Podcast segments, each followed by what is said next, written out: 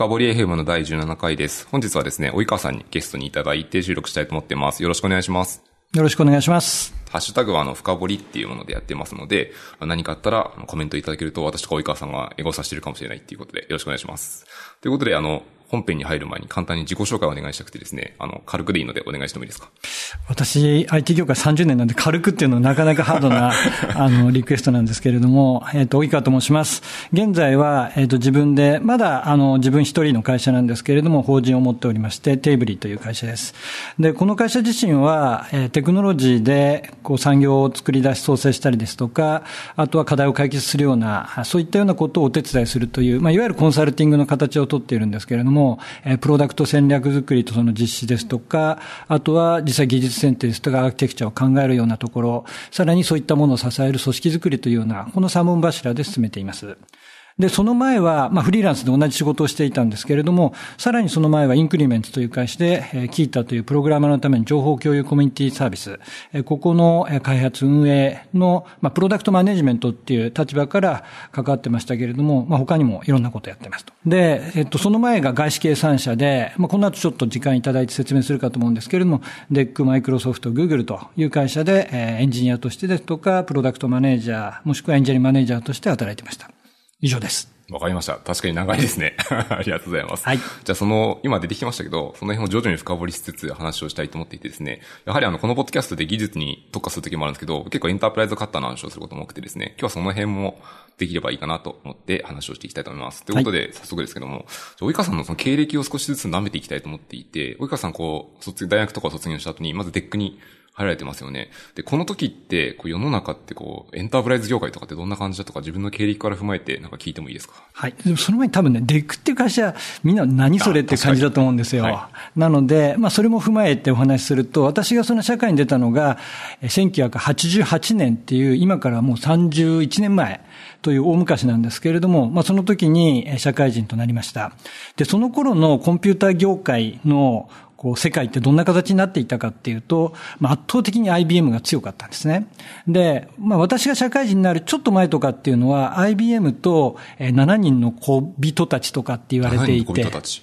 で7人の小人っていうのが、一個一個会社なんですよ。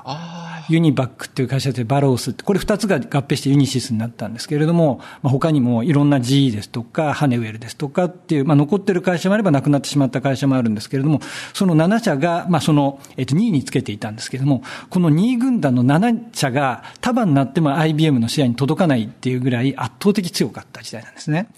で、当時はそのメインフレームっていう大型マシンの時代で、まあ、人間の背丈よりもでっかくて、もう専門のコンピュータールームっていうのが会社の中にあってっていうところで、この私の最初に勤めた DEC っていう会社は、 Digital Equipment Corporation っていうんですけれども、まあそういったメインフレームに対するアンチテーゼのような形で、より技術者、研究者が、えっと身近で使える、そういった研究者フレンドリーなコンピューティング環境を作ろうっていうことで、ミニコンピューターっていうコンセプトを打ち出して、業界に参入してきたミニコン会社ですね。ピューターっていうのは、パーソナルコンピューターに近いことってことですか？えっと、実はですね、そのミニっていうのが全然今から考えるとミニじゃないんですよ。さっき言った人間の背丈よりは、あの、大きいのがもうメインフレームだったんですけどはいはいは、いそれよりは小さいんですけれども、私が入った当時の一番小さいマシンっていうのが、あの、マイクロバックスっていうやつだったんですマイクロバックス。でも全然マイクロって、一人考えてもなんか指先みたいに多いじゃないですか。すね違うんです。デスクサイドの結構タワー型の、何でしワークステーションぐらいのサイズがあったんですね、今で言う。で、そのぐらいなんだけども、まあ、それさえ昔なくて、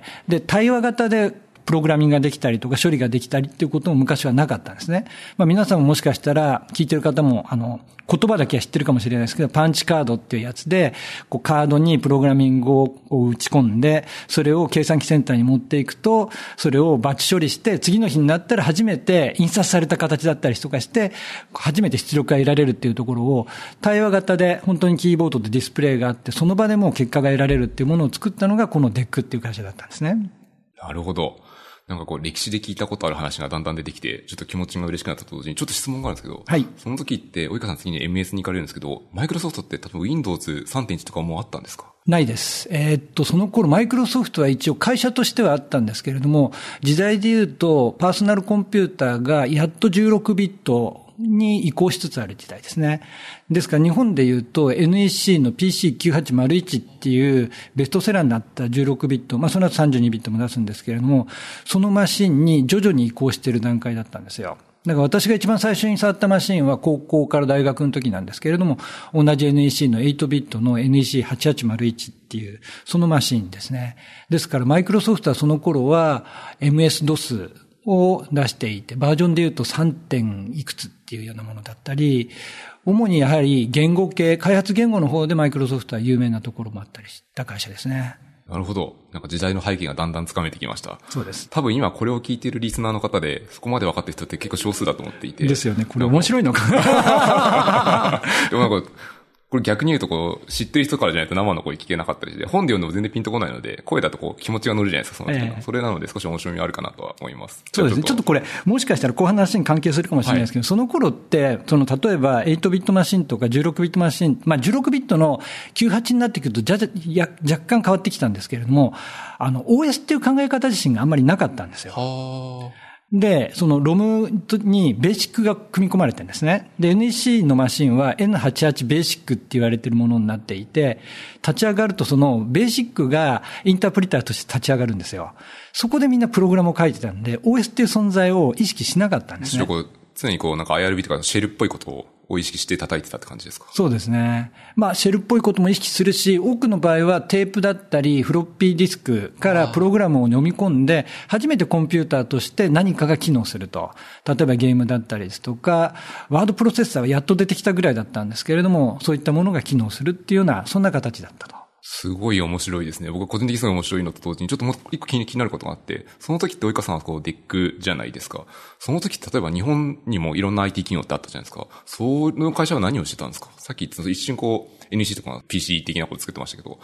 ど、どんな感じだったのかな？ちょっと気になっていて、例えばエンジニアはバリバリコード書いてたのかどうか。その辺聞きたいんですけど。あの、PC に関して言うと NEC が、あの、シェア圧倒的に大きかったんですけれども、他の、いわゆる IT 企業というかコンピューター企業も皆さんパーソナルコンピューター出されてました。富士通も出してましたし、まあ、ほぼ全てのメーカーはパーソナルコンピューター出してた時代です。ただ、主力事業はそちらではなくて、実は、その、えー、IBM と同じようなマシンを出していたと。これ国の政策が実はあって、このままだと IBM ですとか他の外資系に日本のコンピューター産業はやられてしまうということで、当時の通産省が業界とつるんで、全部ペアを決めていったんですよ。で、富士通と日立は IBM 互換機って言って、めちゃめちゃ面白いじゃないですか、それ。IBM のメインフレームをそのまま、あの、コピーして、で、プログラムだとか、その周辺機器とか動くようにするっていう戦略で富士通と日立は行ったと。で、独自路線取ったのが NEC とか沖電機とか他の電機メーカーなんですね。というのを、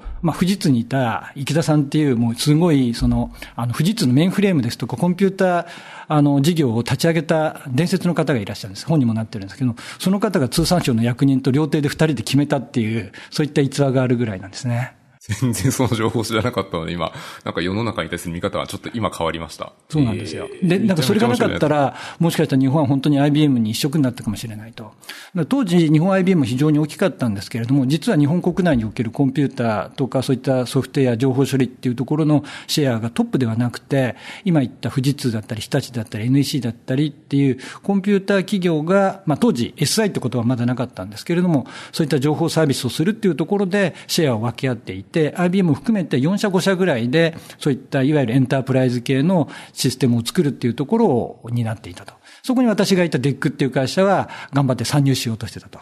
そんな時代ですね。めちゃめちゃ面白いですね。なんか僕はすごい興奮ですけど、リスナーの方はちょっとわからないので、これはこのぐらいにしようかと思います。えっと、その先にちょっとに進めたいと思っていて、及川さんその DEC の後に MS に、マイクロソフトに行かれてるじゃないですか。で、その辺のエピソードって他のポッドキャストとかも喋られてる部分があるので、そこその喋られてないような部分を聞きたいと思っていてですね。その及川さんって、まあ、マイクロソフトに行くきっかけとかは、あの、聞いたことがあるんですけど、マイクロソフトに行ったタイミングとか、その中でやってる時って、及川さんこう、外資じゃないですか、一応。そうするとこう、日本の IT 業界とかエンプラ業界とかってどういうふうにそちらからと見えるんですか？そうですね。ちょっとその DEC の時の話から MS に移るところで、日本のエンタープライズ業界っていうところの話を少しさせていただくと、ぜひぜひ最初やっぱり、その、ソフトウェアっていうもの自身は、ハードウェアのおまけだったんですね。なるほど。で、それは IBM が作り、他の各社が真似したっていうところがあって、ソフトを売るために何か営業をかけるというよりも、実はハードウェアにソフトがついてくると。それがだんだんと変わっていったっていうのが80年後半から90年ぐらいになってきますと。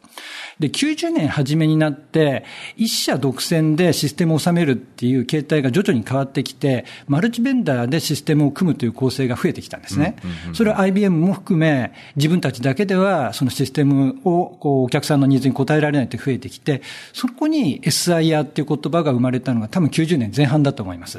システムインテグレーションって言葉ができて、私がいた DEC も90年か91年ぐらいにインテグレーションセンターっていう名前のエンタープライズインテグレーションセンターっていう、そういった事業部が一個立ち上がり、今まではそのソフトウェア事業部だとか、もしくはその、あの、業界カットで製造業向けシステムとかって言ってたところが、全部この EIC、エンタープライズインテグレーションセンターっていうところの傘の下に移って、で、今で言う SIR の始まりになり、その保守だったりだとか、そのサービスだけできちっと事業を成り立たせるっていうのが出来上がってきたような時代なんですね。ちなみにその頃ってインテグレーションなる複数のものを組み合わせて何かを作るじゃないですか。どういうものを組み合わせるんですか？マルチベンダーとか。まずはそのネットワークがあの普及してきたっていうところも背景としては一つあると思います。今まではそのメインフレームっていうのは端末に対してこうハブスポークというかもうラムタンっていうあまり機能のないものがぶら下がってるだけなんですね。そこにはネットワークの考え方もほとんどなかったんです。一応 IBM はトークンリングですとかそういったものを持っていたんですけれども、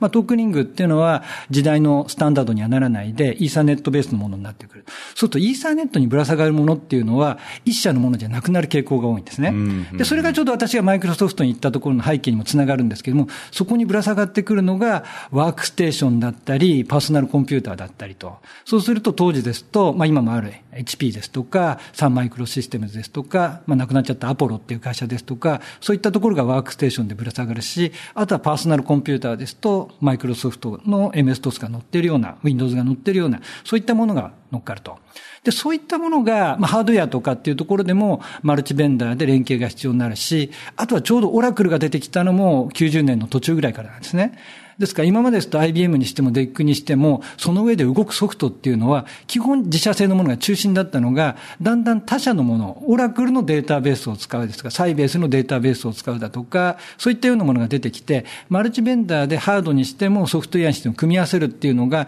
よりスタンダードになってくるっていうのがちょうどそのぐらいの時期になってくるかなと思います。もう一個聞いてもいいですか？そ今日すごい面白いんですけど、そのスタンダード、SIR が出て始めた90年代の前半とかじゃないですか？日本の技術者って基本的には、例えば DEC とか本国はアメリカとかにあるじゃないですか。エンジニアは基本的にみんなこう、そっちで書かれたコードのものとかを日本で動い動かしたのか、それとも日本のエンジニアもバンバン書いてたのかとかってどうなんですか？えっと、まず、いわゆる製品と言われてるものがあるんですね。それに関しては、 DEC に関して言うと、8割、9割方は、あの、本国の方で書かれたもの。で、それを、あの、開発部ですとか、あとは研究開発の人たちが、その国際化、もしくはローカライズっていうことをやり、日本語対応させていくっていうことをして、それで、えっ、と、日本のお客さんには売ってました。で、まあ、これもちょっとだけ説明すると、当時ユニコードがないので、国際、国際化っていうのが一仕事なんですよ。で、国際化だけで正直飯食っていけるぐらい ノウハウの塊で、だから一回国際化を経験できると、他の外資系企業のところで、私は国際化できますっていうだけで、とりあえず転職には困らないぐらいの、そういったスキルが身につくようなところだったんですね。まあユニコードが入ってからめちゃくちゃそれが楽になって、いいことでもあるんですけれども。なので、まあそういった製品としては本国のものが多くて、ただ、日本 DEC は、 DEC が、あの、日本側でも製品は作ってて、私も、あの、それで一個作ったものがあったり、それがあの、パーソナルココンピューターと連携するソフトだったんで、まあそういったとこはマイクロソフトに転職するきっかけにもなったんですけれども、他にもいろいろやはり日本向けの、特に業界に特化したやつは多かったですけれども、日本向けの製品は出していますと。で、それ以外お客さんに納品するやつは、基本全部自分たちで作っています。で、えっと、その、下請け構造みたいなものは、少なくとも DEC に関してはそこまで出来上がっていなくて、 DEC は、あの、日本においては子会社を持っていなかったんですね。ですから、まあ、その協力会社っていう形で発注することはあるんですけれども、今とその派遣法とかそういったのが違うので、実際には、あの、そういった人たちは全部、今でいう業務委託の形で、オフィスに来ていただくんですよ。なので、実際同じプロジェクトルームの中に社員が例えば半分、で、他の開発要員が半分とかっていう感じになっていたりっていうことのが多かったですね。今ちょっと下請け構造ってことも一緒に言ったんですけど、え、どの辺から生まれたとか、どの辺から及川さん存在を認識し始めたんですか？私正直ちょっとその日本のエンタープライズのところから少し離れちゃったところもあるんで、わかんないです。おそらく、でもわかんないな。日本はもしかしたら昔からそうかもしれないなと思っていて、というのは、その下請けっていうのもグループ会社で下請けに出すことが多いじゃないですか。ありますね。よくあります。なんか例えば NEC さんにしても、その NEC ソフトっていう、まあめちゃくちゃ優秀なエンジニアの方がたくさん今でもいるのかな。当時、まあ、少なくとも私が付き合った時はいた会社が、まあその地方にあるじゃないですか。で、それぞれの NEC ソフトさんが、ここは何が強いとかっていうと、正直、こういうとちょっと失礼かもしれないですけど、少なくとも当時は NEC の本体にいる人よりも NEC ソフトのにいる人の方が技術的には詳しいようなこともあるぐらいだったんですね。何とも言えないところありますね。今でもそれは。はいでもそれは戦略的に多分 NEC さんもやられてたんだと思うんですね。各拠点に、ここはこの技術のエンジニアを集めるっていうふうに、あの戦略的に決められていて、で、本社の方は、まあそれとは別のところを担うっていう、でもなんか今で言うのの構造はその時から出来上がっていたのかもしれないなと。で、さらに多分、あの国産の企業の方々は、自社のグループ会社以外のところにもそういったようなものをこう少し広げていくっていうのができて、独立系のその自宅の会社っていうのも、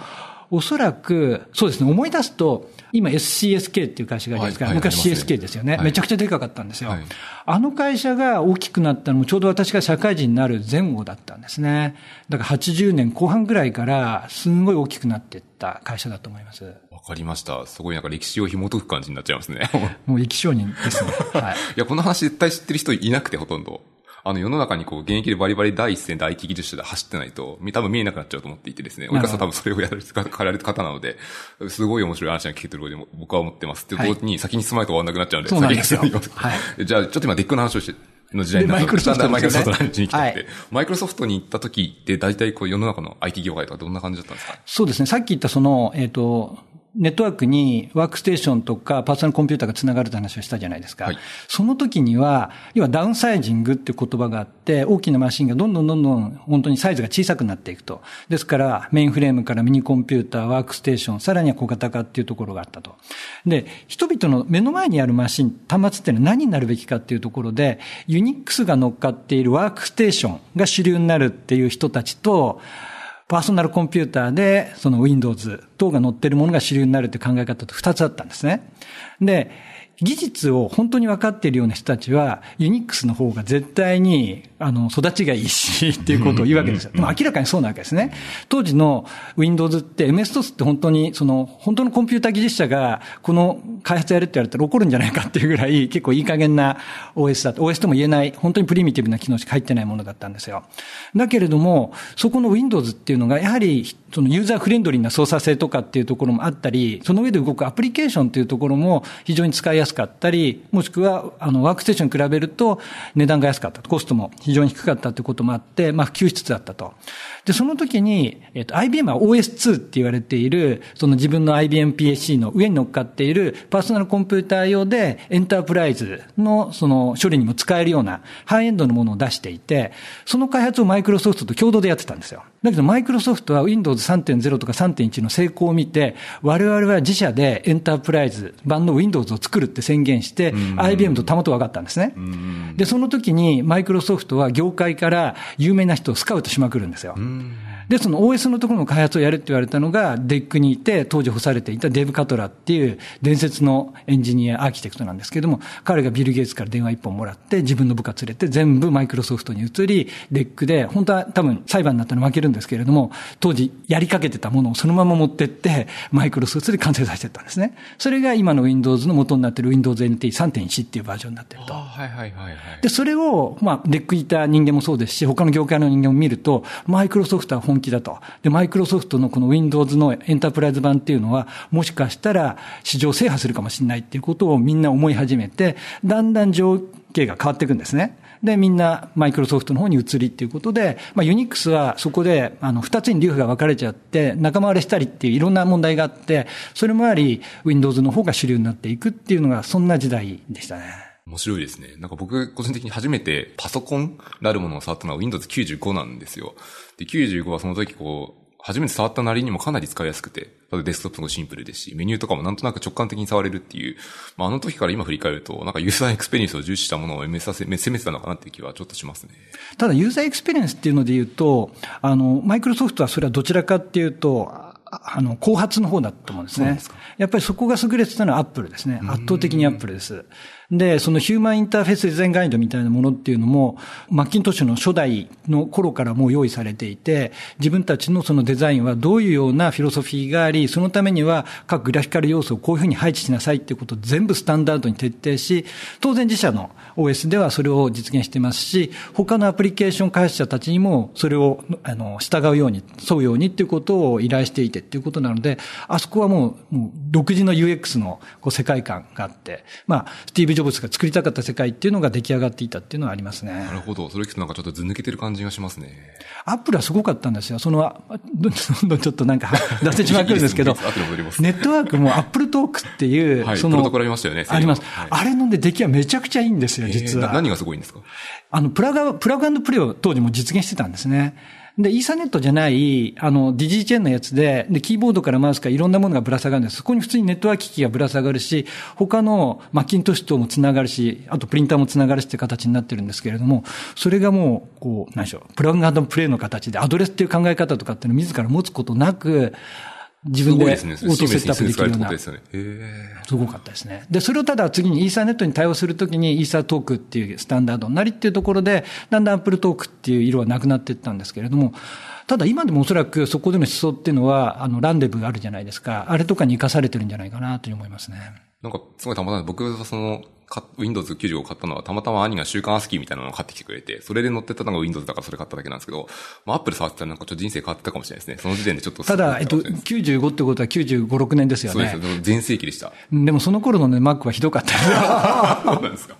本当に、いや、本当に、あの、アップル好きな人ってたくさんいて、いますね。マックファンもいたんですけど、彼らも、いや、これベータ版かよってぐらいの ひどい出来で、本当にね、30秒に1回はコマンド S を押さないと何が起きるかわからないっていう世界だったんですよ。Windows も大概不安定でしたけど、Mac はそれ以上に不安定でしたね。なるほど。わかりました。はい、そこの辺の質問でやっぱりこう、やっぱ日本の業界聞いてみたくて、Windows 95とかその後ちょっと98とかまで始めるぐらいの時期じゃないですか。この時って、日本の IT 業界の人たちとかは、主にどういうことをしていたんですかね？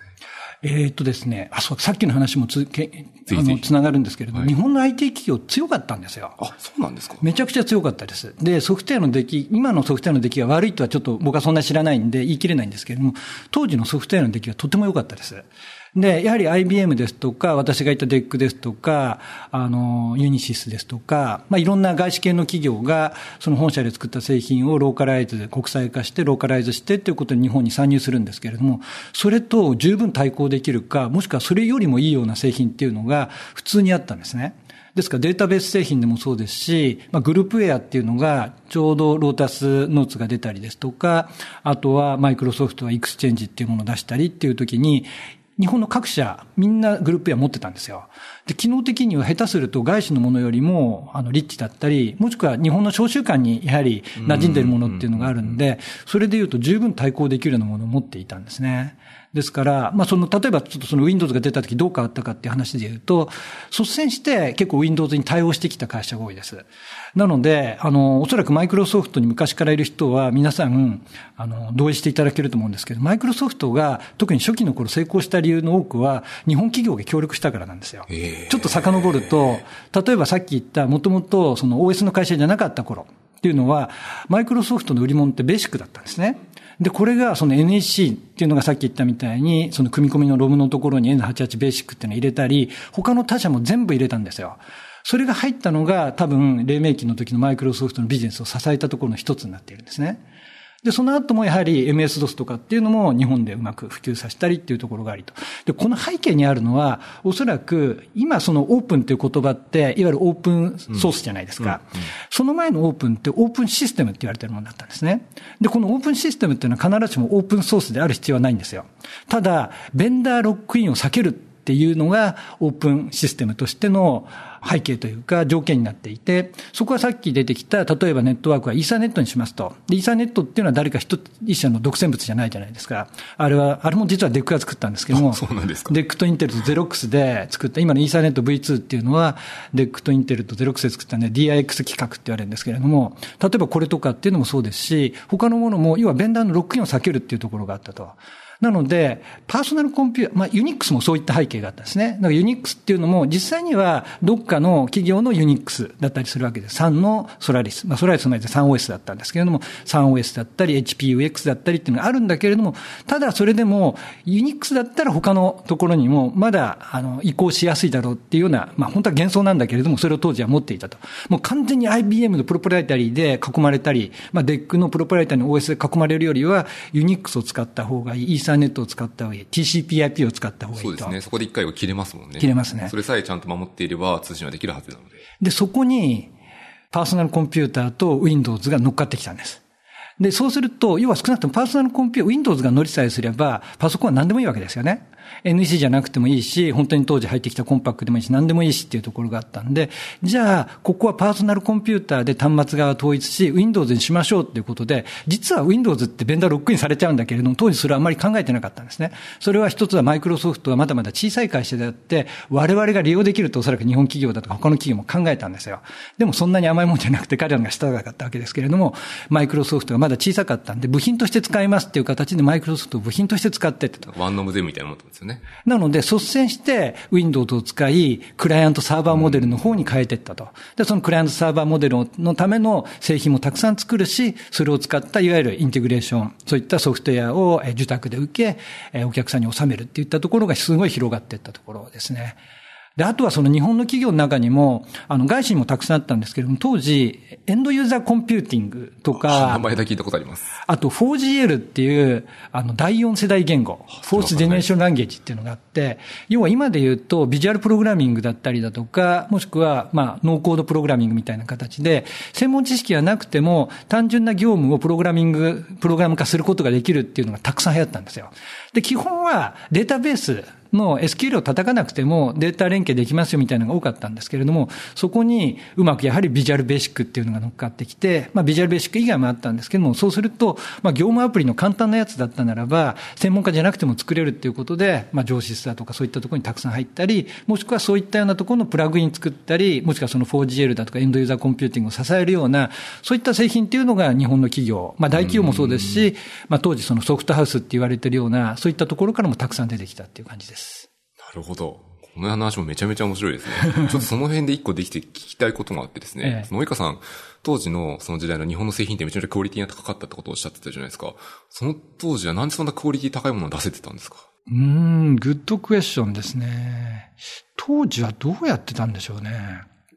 うん。まあでも思うに、これ完全想像です。自分たちでやっぱり作ってたと思いますね。例えばその、まあ、国産のコンピューターベンダーがあったとして、もしかしたらさっき言ったみたいに自分たちのソフト専門のグループ会社っていうとこかもしれないけども、そこも含めて、いわゆる自分たちで完全に作っていたんじゃないかなと思いますね。どっかからやっぱりそこをある程度作らなくなってきちゃったところが増えてきたんじゃないかなっていうのは、これは想像ですけれども。さっきのお話聞いてると、やはりこうなんかあれなんか昔の日本のエンジニアすごいんじゃないかって、今、今もすごいたくさんいるんですけど、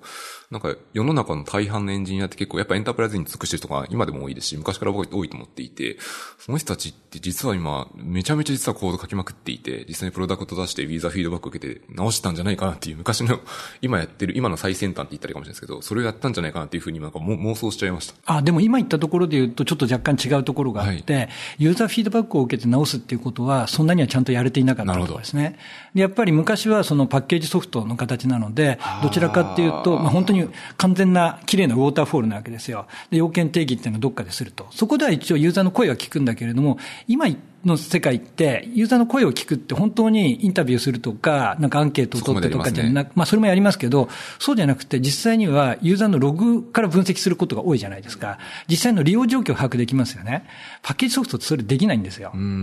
要は例えばその使ってた Windows 95上に Excel がありますと言ったときに Excel のどの機能をどう使ってるかってマイクロソフトは把握できないじゃないですか。まあ実際にはマイクロソフトはそのしばらく後にユーザーの利用状況をオプトインの形でもらうっていうことをやったんで、そこ把握でききるようにしてるんですけれども、多くのパッケージソフトってそういうことをやってなかったんで、そうするとどこが使われて、どこが使われてないか、どこが使いにくいものだったかっていう、今ウェブだったらそれも普通にわかるから、それでイテレーション繰り返して改善してって進化させていくじゃないですか。その手法は取れなかったんですね。だ結構昔の方が独りよがり、かつプロダクトアウト的なものが多かったというふうに思いますね。しかもなんか当時は、あの、今ほどみんな全ての機器がウェブに繋がってるわけじゃないので、アップデートもそんな簡単じゃないような気がしていて、だからこそ最初にちゃんとこうしたものをある程度出しておかないと辛そうだなっていうのはちょっと思いますね。そうですね。それはそのやっぱり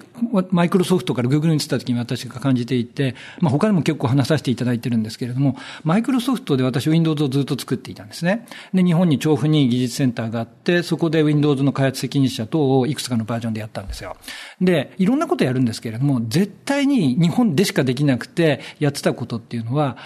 翻訳ミスを見つけることなんですよ。うんうんうん、なるほど。で、これ、正直言うと技術者がやることかと思うわけですよ。そうですね。なので、あの、派遣の人とかをたくさん雇って、そういうのをチェックするんですけれど、要は、やはり UI のちょっとしたミスっていうところでも、おかしなものがあると、やっぱり製品全体の品質を疑ってしまいますよね。うん、それは本当に思いますね。それは正しいんですよね。なので、まあ、翻訳って単に翻訳ミスだけじゃなくて、あの、クリッピングってって言って、その森列長が変わるじゃないですか、翻訳すると。そうすると途中で欠けちゃったりだとか、変なところで会議を入ったりすることあるじゃないですか。ああいうところも含めて見なきゃいけないんですよ。で、それをもちろんシステマチックに見る方法はあるんですけども、それだけじゃ確認できないんで、もうそこ全部チェックしていくんですね。で、よく言ってたのが、これなんか布団工場で最後の最後に中に針が残っていないか、手でこう触って確認するのと同じ作業を俺らやってるよねっていうふうに自虐的に言ってたんですけれども、でもそれをやんなきゃいけなかったっていうのが、それは先ほど言われたみたいに、一旦出したならば、もう一回回収することができないからなんですね。なので私がやっぱりマイクロソフトでパッケージソフトの責任者やってた時っていうのは一番やっちゃいけないのはリコールなんですね。製品回収です。もう家電量販店に並んだものをこれをもう一回回収してっていうのはマイクロソフトの日本法人の歴史でもそんなにないと思うんですけれども何回かやっちゃってるんですよ。私も OEM 版で1個だけやっちゃった製品があるんですけどもそれは絶対避けなきゃいけないですね。なので最後の品質確認のところのハードルが非常に高くなると。だけれどもやっぱり今みたいにウェブっていうもの、まあ、スマホっていうところもそうですけれどもああいったものっていうのはリリースに対するコストトが非常に低くなってるっていうところなので、リリースまでに絶対に直さなきゃいけないものと、リリースしてから直せばいいところっていうのが、はっきり分かれるようになってきて、品質っていうものを一つで語んなくて良くなってきてるっていうところがあるんですよね。これだから T 和田さんとかが、まあ説明してたのと一緒ですけど、あの、品質の言葉で言うと、あの、えっ、と、MTTR と MTBF っていう、そんな話になると思うんですね。要は絶対に直しとかなきゃいけないものと、後から直せば、その直すコストをいかに低くしておくかっていうことを考えておけば十分なそういった領域とっていうに分かれるっていうのが今、はっきりもう見えてきて、昔はそこは全部一つになってしまってた時代があったかなと思います。なるほど、わかりました。ありがとうございます。ちょっとプログラムカウントを戻さないといけなくてですね、はい、経歴の話を進めていって、かつ今、ちょっとネタ話なんですけど、これネタ帳100行ぐらいあるはずなんですけど、まだ1行目ですっていう。ですよね、知ってました。1ヶ月くらいかかる可能性があるんですけど、先にこの、せめてこの経歴の話は最後まで行きたくてですね、次は Google に行く時代になりますよね。はい、で、Google に転職されたタイミングっていうのも、えっと、他のポッドキャストで喋られていて、及川さんに聞きたいのは、やっぱその Google に入った時でもかなりもう Web も浸透して始めてる時代じゃないですか。この時、僕の個人的なこう、ちょっと変な意見ですけど、少し差が開き始めてるような気がするんですよね。つまりこう、ユーザーイテレーション、さっきのフィードバックの話とかに戻りますけど、どんどんイテレーションを増して早くしていくっていうフェーズに進む企業とそうじゃなくて、結構昔ながらの伝統的なウォーターフォールを残している企業の間で、で、隔たりが出始めたのはそのぐらいの時期かなって個人的には思っていてですね、及川さんの目から見てその辺どうなんですかってことを聞いてみたいです、そうですね。時期としては確かに重なってるかなと思います。ただ実際には、ウォーターフォールアジャイルっていうところのその移行が進んだの時期は、私がグーグルに入ったのは2006年なんですけれども、それよりももう少し後かなと思います。なので、その、まあ、スクラムをはじめ、XP をはじめ、そのアジャイルの手法っていうのは私は非常に買ってはいるんですけれども、一方で、その差が開いた理由っていうのは、必ずしも開発手法の問題ではなくて、やはりその IT に対しての捉え方の違いっていうところが多いんじゃないかなっていうふうに思うんですね。で、今、その DX、デジタルトランスフォーメーションって言い方したり、攻めの IT、守りの IT とかって言い方をしてると思うんですけれども、どっかの段階から、やっぱり日本の企業の多くは、その言葉で言うと、守りの IT 的な、いつまでももコスト削減ですとか、省力化ですとかっていうところばかり考えていて、やっぱりその、私が Google に入った時ぐらいからウェブを中心として、全く違う、やっぱ disruptive なテクノロジーが量産されるようになって、その disruptive なテクノロジーを使って、実際産業を disrupt していくっていうことを、やれる会社とやれない会社っていうので、明暗がはっきりしてきて、で、残念ながら日本はやれない会社が非常に多かったと。いうふうに思います。日本以外でも、その国外の会社でもやれない会社がそれなりにあったと思っていて、結構沈んでいった会社もあるってことですよね。そう思います。なるほど。じゃあ今こう、たまたま僕らが目にしてるのは、今日まあ Google とか、まあ MS もそうですけど、結構まあ、やれてる会社がたまたまメインに残ってるはずで、こうなんだろうな、存在バイアスとか生存バイアスというか、まあ、たまたまこう残ってるだけであって、うん、死んでいった会社なんか言いたくことがわかんなくなっちゃった。あ、でもわかりますよ。私もよく例に出してるのが、例えばフォーチュン100っていうのがあるじゃないですか。はい、それを5年おきに、例えばアメリカのフォーチュン100を並べてみて、消えていった会社っていうのを見ればわかると思うんですよ。それがそういった会社だと思います。そう、それでちょっと今聞いてみて、比べてみようかなって気になったのと同時に、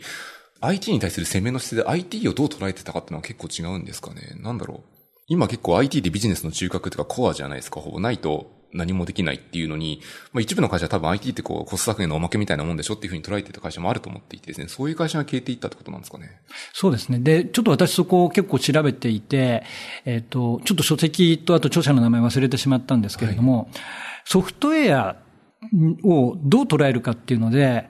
アメリカと日本とヨーロッパで捉え方の違いがあるってことを解説した人がいて、私それピン、なんかすごいしっくりきたんですね。で、その人が言ってるのは、ヨーロッパっていうのは科学として捉えてるって言ってるんですよ。で、確かに、あの、標準化だとかヨーロッパ中心にやられることもあり、あと開発手法とかも学問的に捉えてるような、そういったアプローチが多くて、ヨーロッパっていうのはどちらかとソフトウェア開発を科学的に考えてると。日本はもうお分かりの通り製造って考えてるんですね。製造って言葉使いますもんね。要は、まあ、これ日本以外にも使っているソフトウェアファクトリーって言い方をしていて、工場と同じように考えていると。だからこそ、誰でもできるものであろうっていうことで、あの、要は製造業でうまくいったモデルっていうのが、後受け、孫受けに出す下請け構造なわけですよね。その調達するっていう文化なわけですけれども、それをそのまま適用としようとしているのが日本だけですと。で、アメリカは何て考えてるかっていうと、ビジネスだって考えてるんですね。ソフトウェアはもうビジネスそのものであると。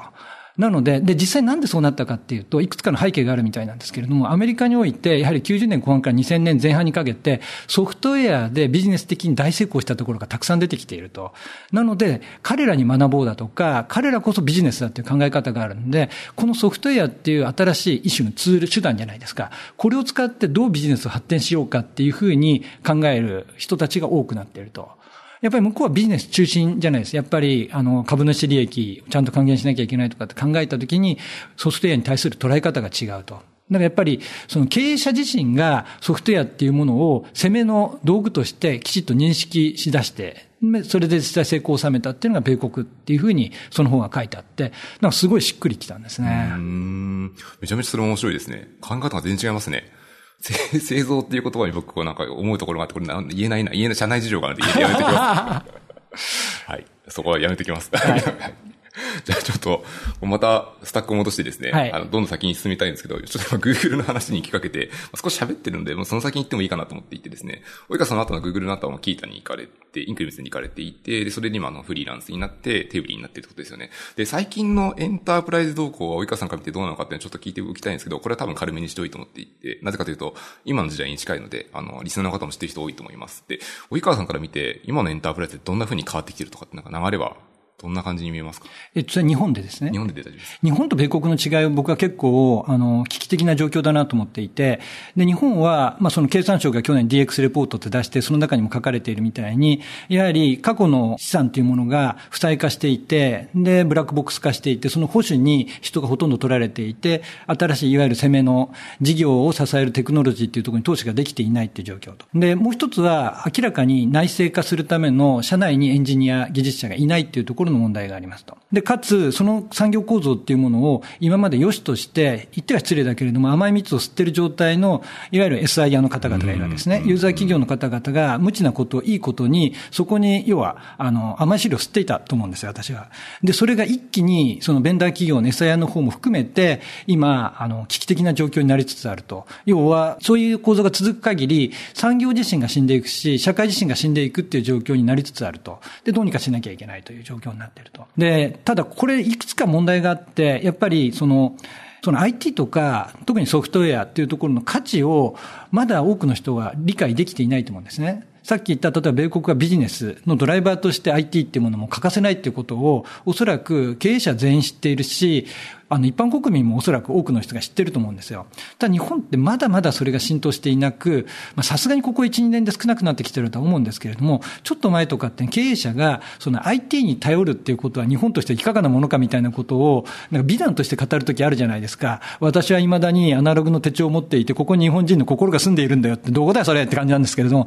そんなことを美談として、なんかの経済誌みたいなのとか語っちゃうような人たちがたくさんいたわけですよね。なので、もう時代遅れも10年ぐらいのレベルでひどかったわけですけど、まずそこから直さなきゃいけなく、徐々に変わってきてはいるけれども、やっぱりスピードが全然遅いなって思うんですね。だから今、そのスタートアップ以外、大企業等も、あの、いろいろお手伝いしていて、で、私が手伝ってるところは、まあそういうと危機感がしっかりあって、スピーディーにいろいろ変えようとしてるところなんで、あの、どこって類推するときに私の手伝ってる会社の名前を皆さん思い出さないでほしいんですけれども、だけれども、多くの会社は話してても、スピード感が違うんですよ。例えばだからちょっと一旦相談乗ってくださいっつって、まあ無料でもいいですよっつって、知り合いだったりして行くわけですね。で、いろいろ話すと確かにその通りですって。で、その後全くコンタクトがないんですよ。で、私そういう話するんで、大体どこでこういう話しても分かりました。皆さん頭下げてるけれども、その後何ら変わんないでアプローチも来ないんですよねって言ったら、いや、我々ちゃんとやりますから、2週間以内にはご連絡しますって言って、来ない会社が9割以上ですね。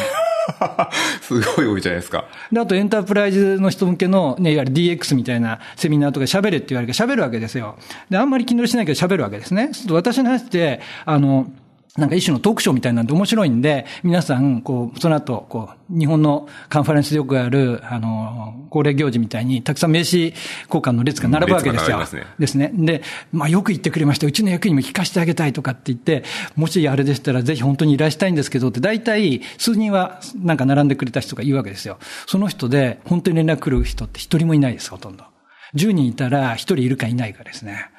なので皆さん私の話聞いてスカーッとして、で、本当に言いたいこと言ってくれたよって次の日からまた定常業務に戻っちゃってっていうことでスピード感ないままその会社死んでいくっていうのを繰り返してるんですよね。ちょっと言い方悪いですけど、一種の娯楽見たくなってるってことですよね。そうなんですよ。だからなんかその、なんで、なんでこうなってしまってるかなって思うと、なんでなのかな、うんと、でもいくつか理由があって、一つは人材流動性が低いところがあるなと思ってるんですね。うん、それはなんでですか？みんなきっと、静かに暮らしたいんですよね。ああ、どこかの記事見たことあります。静かに暮らしたい人たちっていうことを見ましたね。そうなんですよね。静かに暮らしたいんですよ。で、年功序列、あと終身雇用、こういったもの、まあ、あとはその、量子協力っていうのがあって、日本の、こう、産業の、企業文化の三種の神器って言われてて、まあ全部ぶっ壊れてるわけですけれども、最近になると経済連の会長も、もうこれ守れませんって言い出してるぐらいなんですけど、まあ実態はもうだいぶ前からそれ壊れてることがわかるんですが、とはいえ、なぜか、こうみんなその安定を望むんですよね。でももう安定なんてないんですよね。日本だけじゃなくて世界中どこにもある一つの組織に属していて同じことを繰り返していて安定するっていうそういったものはもう来ないと思うんですよね。で、むしろ自分自身に対して自信を持てることの方が安定につながるんだと思うんですよ。それをまだ分かってない人が多いんじゃないかなって思うんですね。だから本当は、その人材流動性っていうのは、えっと、個人個人がちゃんと自分のキャリアとかを考えて動くっていうことも大事だし、あとは企業側がそういうのを促してあげるようなこともしていいんじゃないかなとは思うんですよね。ちょっと具体的にどうすればいいかっていうところはわかんないです。まあでも、本当は、その米国的な、そのジョブデスクリプション型の採用ってまあ日本メンバーシップ型採用って言われていて、一旦採用したならばずっとあなたは社員として雇用し続けますというのがメンバーシップ型雇用なんですけれども、ジョブ型っていうのは、この役割で入ってくださいって言って、その役割に徹していただき、もしその役割が不要になった時には、解雇も含め検討するってことになっていて、まあ米国の方が厳しいんですけれども、実際にはそういった形をとってるから、産業だとか社会全体のところでの最適化っていうことが働いていて、さっきそのフォーチュン100で5年おきに見たら会社がなくなってますよっていうところは、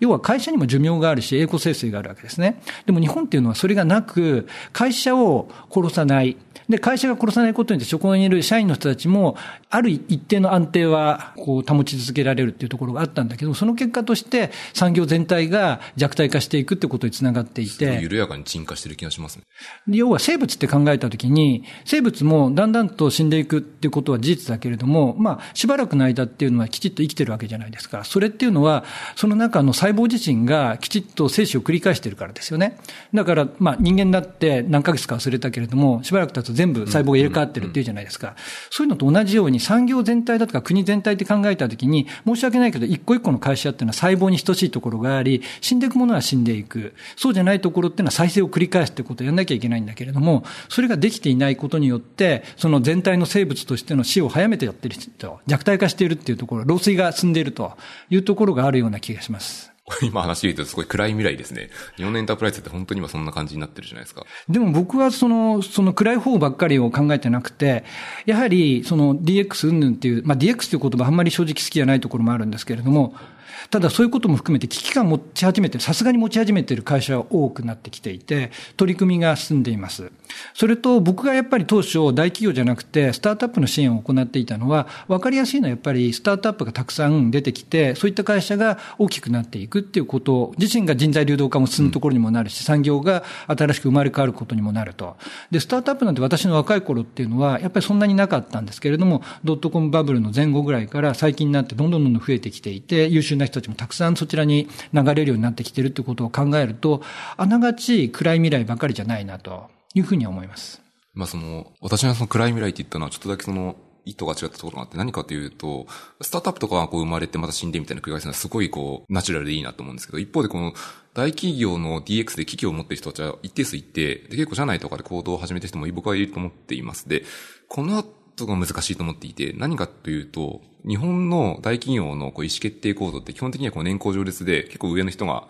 年齢の高い人が上にいてですね。で、もちろんその一部の方はとても危機感について理解されていて、ドランデジタルトランスフォーメーションを推進するためにすごい内政が重要ですとか言ってくれる人もいますと。で、ただ一方で結構始まる時ってやっぱこうちっちゃく始まるじゃないですか。で、マイノリティなな状態で始めていって、それをいかにこうメインストリームに変えていくかとかすごい難しいと思っていて、大体本流の稼ぎ頭って昔からあるコアのビジネスが他にあるじゃないですか。私とかだとインフラ系のビジネスなんですで、その通信収入とか、みたいな感じになっちゃうんですけど、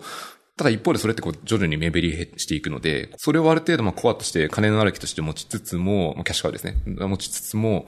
いかにこう、新しいものを社内で増やす、それを浸透させていくかってことに結構最近悩みをしていて、悩んでいてですね、どうしたら新しい内政でもいいですし、デジタルトランスフォーメーション的な流れって、新規事業とかを増やすのが大企業になってナチュラルなのか自然なのかっていうふうに持っていくのをどうしたらいいのかっていうのはすごい悩んでるポイントなんですよね。なるほど。それできないのはなんでなんですかね?別に今回、まあ、今そのテクノロジーでっていうそのデータトランスフォーメーションみたいな流れがあると思うんですけれども、別にでも日本企業だって新規事業を立ち上げるっていうのはもう過去からやっていて、で、既存事業と、まあ、新規事業っていうのがどっかで、あの、交換、交代してっていうようなものってあるじゃないですか。もともとはこんな会社だったのに、新規事業の方が大きくなってきたんで、そっちの方がメインの事業になるような会社って普通にありますよね。そういうことができてる会社もたくさんあったわけなんですけれども、それがなんで今できないんですかね。一つとしては、すごい単純な思いつきなんですけど、例えばその何かやりたい、新しいことやりたいですっていう時に、意思決定プロセスって割と古いものが残ってるじゃないですか。結構ヘビーなんですよね。で、もちろんそれに立ち向かえる人もたくさんいるんですけど、結構折れちゃう人もまあまあいると思っていて、折れちゃう人ってどうしたいかっていうと、なんか今のだと、その社内で頑張るっていうコストもあるんですけど、割と転職とかも簡単じゃないですか。転職に対するコストとかすごい下がってると僕は思っていてですね。それ頑張るぐらいだったら外やった方がいいよねって言って出ちゃうっていうのが今多いような気がしますね。で、多分それすごい自然で普通なことだと思うので、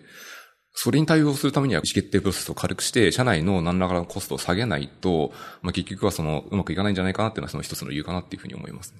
ちょっとあの、NTT コムの人を前にして、こう言っていいのかわかんないんですけど、みんな辞めればいいんですよ。そうすると経営者は危機感を持ちます。で、コムさんの経営者が危機感どのぐらい持ってるかわかんないですけれども、実際にはそれをやるといいと思うんですね。で、あの、人事の人がやるはずだと思うんですけれども、その退職者に対してインタビューをして、イグジットインタビューって言って、どういったところが問題でしたかっていうのをちゃんと集計してると思うんですよ。それで、そこのこう課題を解決していない限りは、まあ、どんどんやめていくっていうことが明らかになったときに、例えばその意思決定プロセスが遅すぎて、他のスタートアップなら3ヶ月でできることがうちでは1年かかりますっていうになったならば、じゃあスタートアップのためにに意思決定を早くしなきゃいかんと。3ヶ月にしようっていうようなところに軌道修正がかかるべきだと思うんですね。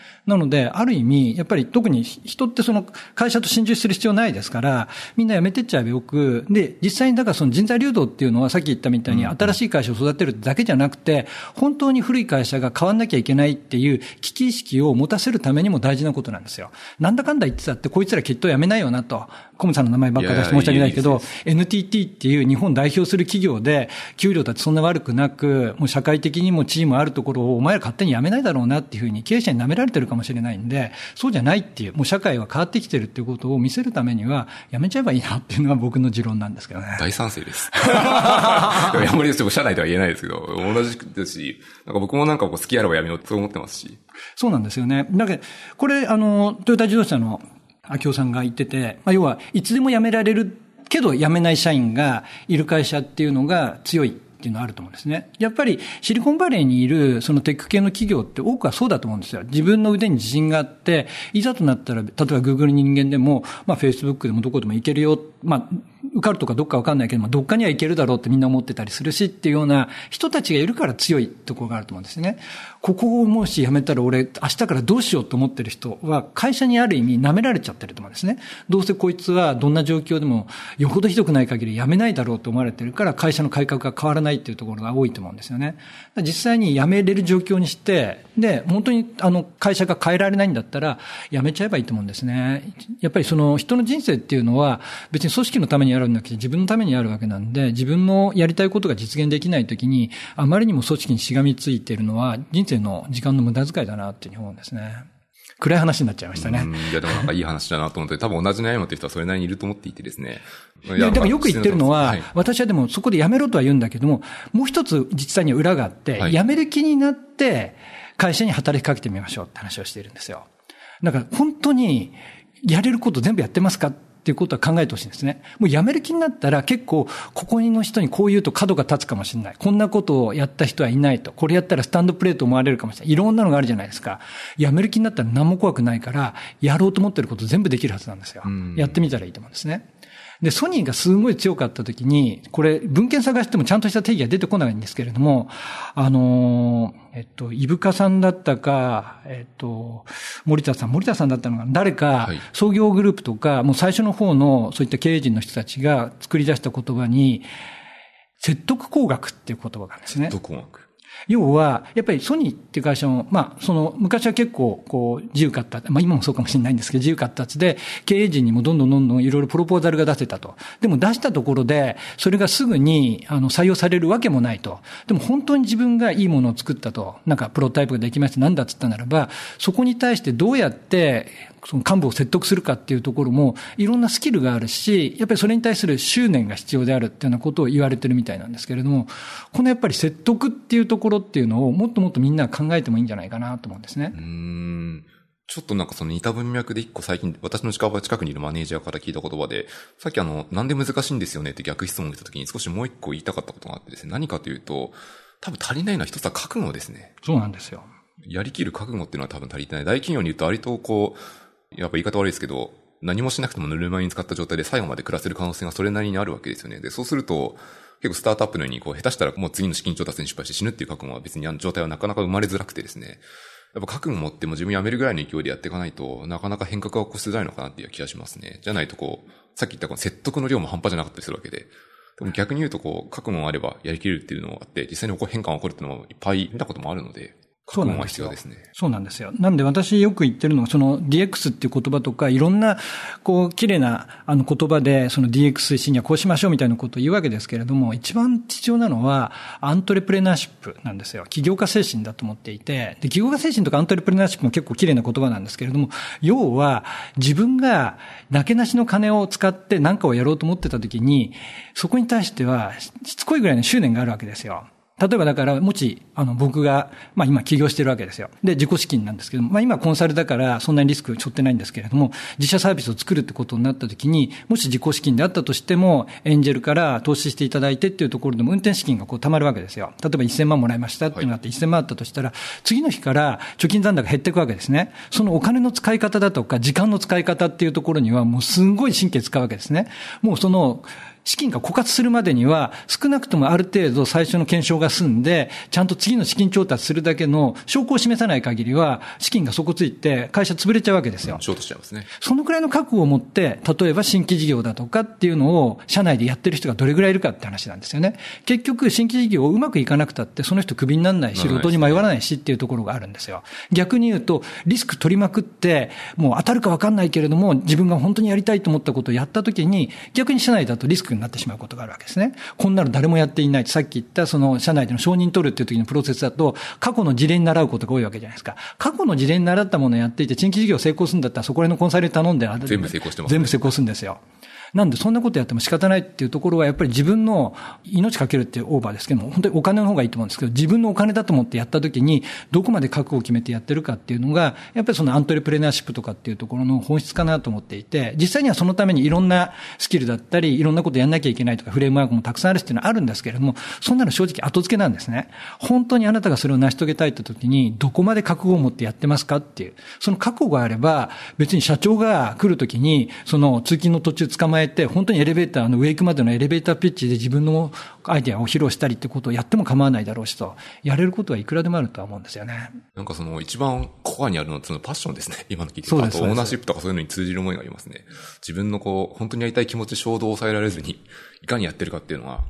重要だなっていうのはすごくわかりましたね。日本はその、やっぱりオーナーシップを持って進めるっていうのが、あの、少なくなってきてしまっているなっていうのが。少なくなってきている。昔は結構あったんですか？昔も、でも実は、あったかどうか微妙だなっていうのが最近私の、こう、説で。ちょっとこれは私より上の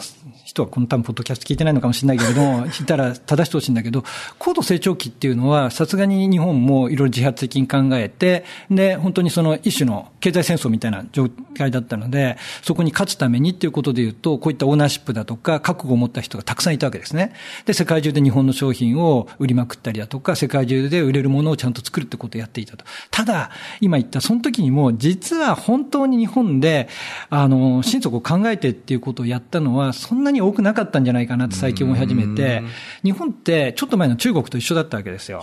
つまり、労働力が非常に安かったんですね。レーバーコストが低かったと。で、日本人真面目だから、非常に高い品質のものを作れたと。なので、一種の世界の工場になってただけじゃないかなと。で、どっかに元のアイディア、企画はあったものを、それを日本がより昇華させていくってやり方をとっていて、まあちょっと前の中国ってそれじゃないですか。それと同じようなものを、その1970年代とかっていう右肩上がりの高度成長期の時の日本の多くの企業やってたんじゃないかっていう仮説があって、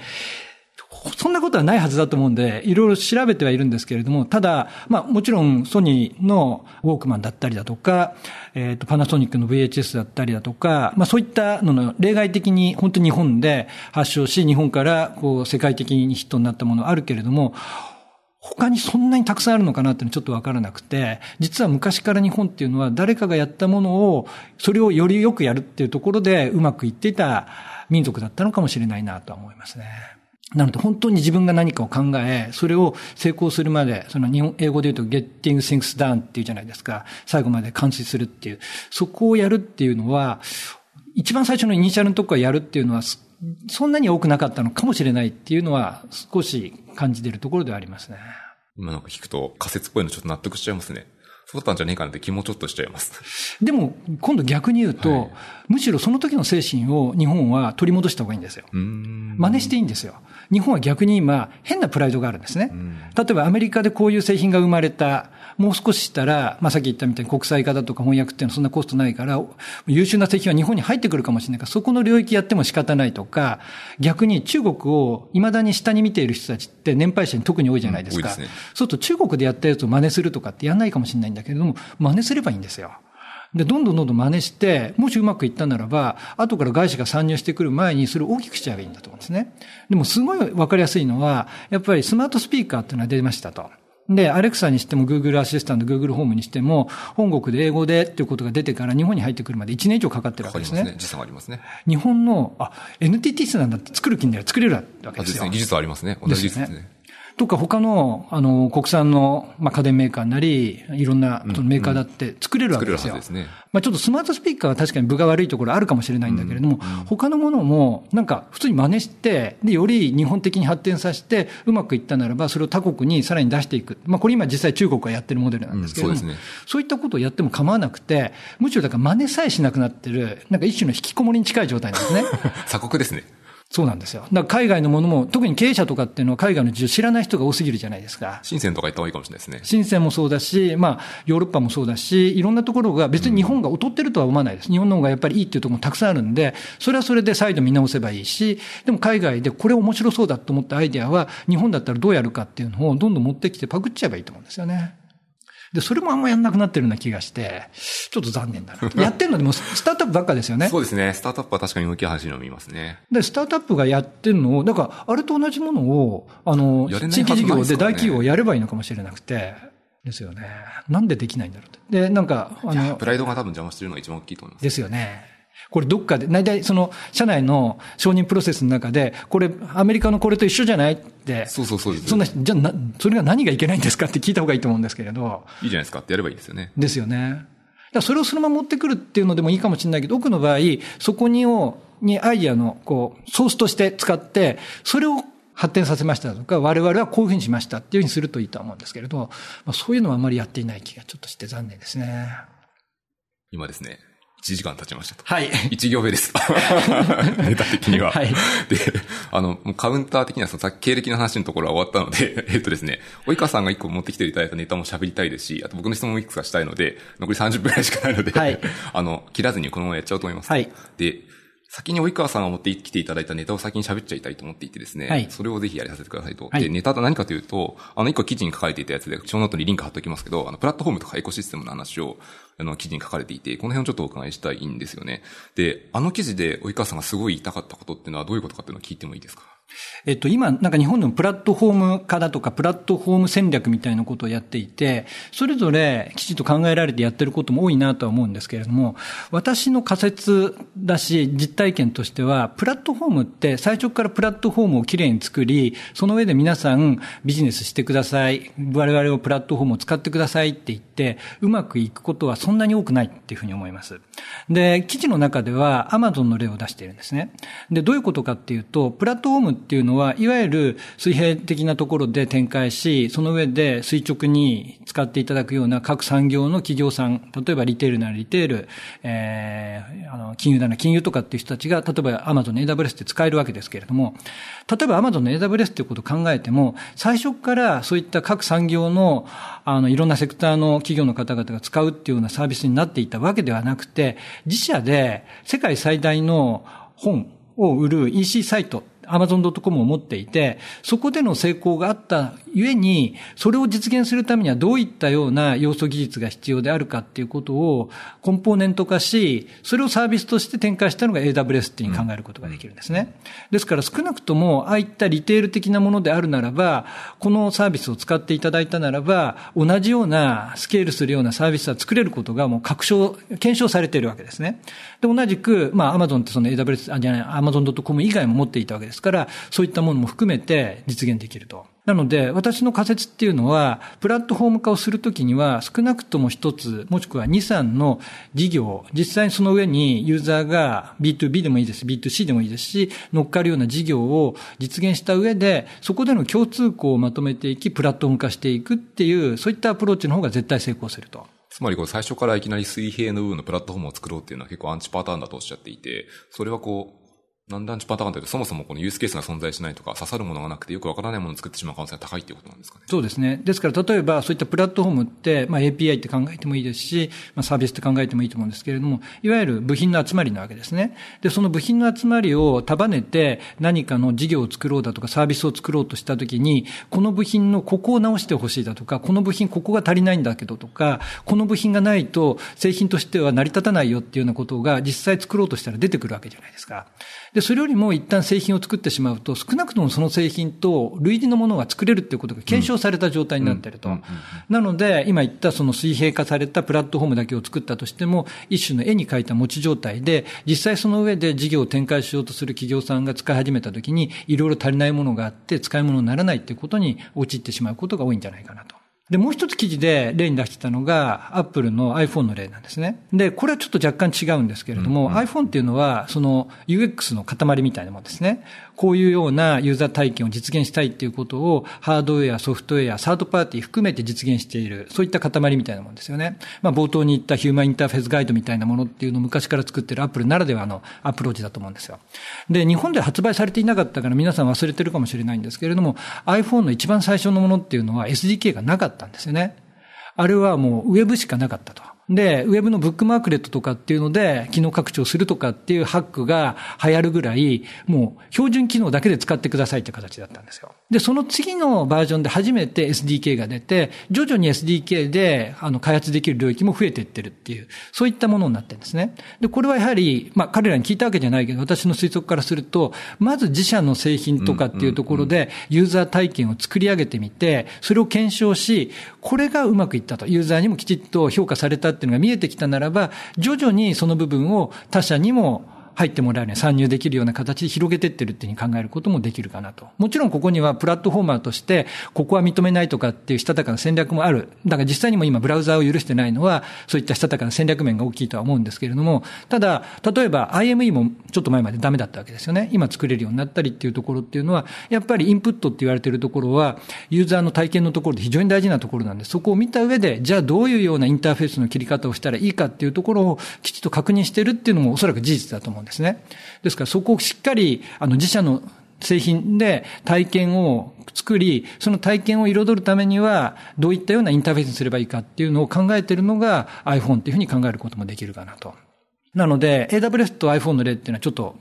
違う側面のところがあるんですけど、いずれにしろ、一つ実際ユーザーに使ってもらえるっていうところを持った上で、その中からどの部分を切り出し、外の人にも使ってもらえるかっていうアプローチの方がうまくいくパターンじゃないかなっていうのが、まあその記事で紹介している話になります。これちょっと質問があって、その、例えばその、どっちかというと AWS なのかな、一つの製品とかサービスを組み上げて、世の中に出して、これうまく大体刺さってきたタイミングで、いつかプラットフォームに行けるなと思って横に広げ始めるわけじゃないですか。これどういう判断基準で横に行くんですかね？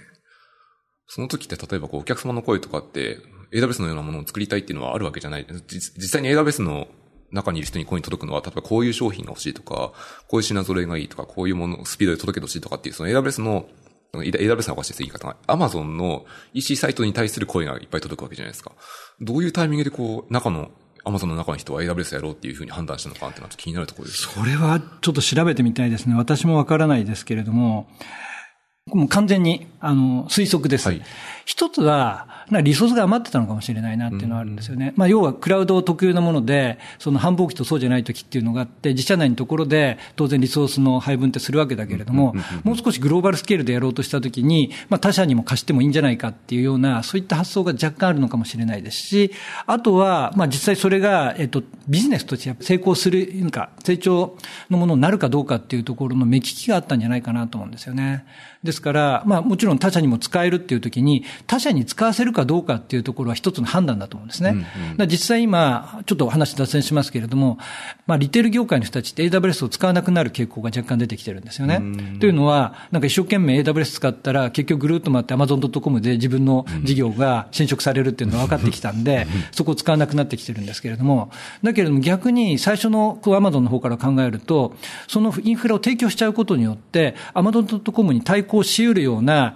事業が他社から出てきてしまうっていうことにもなりかねないんですよね。なので、多分その判断のポイントっていうのは、まあそうならないだろうっていうことと、その脅威よりも実際にインフラっていうところを次の事業の柱として立ち上げていく方がメリットが大きいっていうところの判断が働いたんじゃないかなと思います。完全推測です。ちょっと、でも AWS の始まりとか、どっかに多分出てそうな気がするんで読んでみたいですね。ブログ記事とかにあるかもしれないですね。ええあとなんかもう一つお聞きしたかったのは、まあ、一つ僕もその、やっぱ似たような授業のアンチパターンを見たことがあってですね、何が起きたかというと、まあ、ある程度一つの製品とかを作っていって、あ、これ一部汎用化できそうだから外に出そうねっていうものがありますと。で、この時に、例えば3社ぐらいとかにある程度製品を指していて、まあいい感じだなっていう時に、結構ですね、その3社からも要望は継続して出始める、出てくるわけで、機能改善とか保守とかいろいろあったりする中で、エンジニアがそっちに稼働を取られてしまっていて、うまいことこう経営層がうまく意思決定をできなくて、エンジニアが増えなかったんですよ。すると、プラットフォーム化したいんですけど、そのリソースが全くなくて、ひたすらこう SI っぽいこと。うん、本当は SI になっちゃっていて、うまくプラットフォーム化できなかったっていう事例があるので、その辺の目利きのタイミングとかで、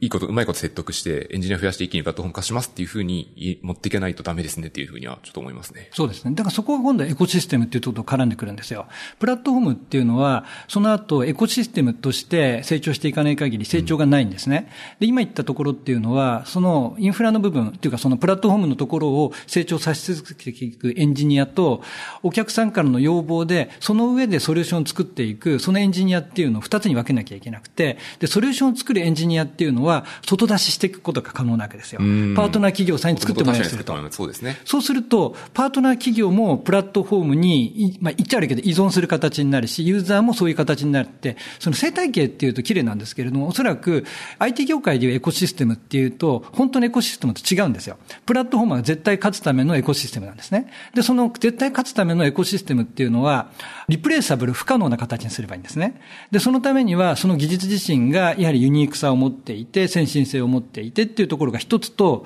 もう一つは、そういったパートナーから何からっていうところで、一種のがんじがらめな状態にしてしまって、ユーザーがそこから抜けられなくなる状態に作り上げていくっていうのが、それなんですよね。だからユーザーからしてみると、もしかしたら、A 社さんっていう、ある SIR さんに頼んでるだけかもしれないけども、A 社さんがもう、このプラットフォームでのノウハウを貯めすぎていて、貯めているんで、まあ、基本、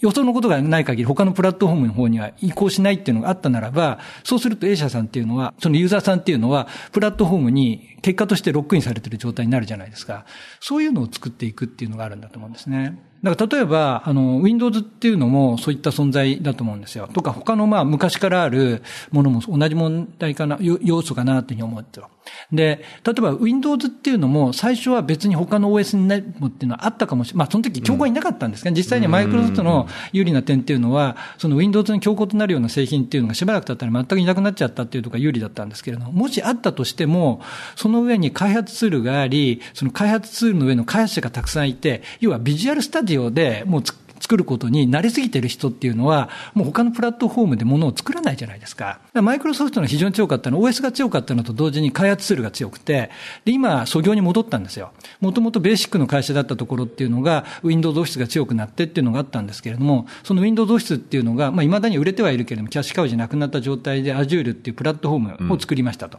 うん、だけれども、クラウドっていうところも、必ずしも他社も使う可能性があるっていう時に、マイクロソフトの素業である開発ツールっていうのは何かっていう時にビジュアルスタジオに戻り、これ自身の生成物っていうのは Azure 以外でも使えるっていうような HTML5 のアプリも作れますし、いろんなものを作るという形に持っていったっていうのが、まあ、マイクロソフトのプラットフォーム戦略っていう時に、Azure だけじゃなくて、開発ツールをプラットフォーム化していくっていうところにあるかなっていうふうに思いますね。確かに。その一番多分身近な例だったら VS コードだと思うんですけど、VS コードの進化今半端じゃないですからね。そうなんですよね。凄まじく使いやすくなってますね。なんか2、3年前に触って、初めて触った時と、最近触った時ともなんか感想が全然違っていて、なんかもう、よくここまで作り上げてるなっていうぐらいすごく使いやすくなっているので、今の話はご自分の実体験としてしっくりくるものがありますね。そうですね。なので、ちょっとそのプラットフォームの話って今、その、えっと、リプレイサブル不可能なっていう方言ったじゃん。置き換えできないような。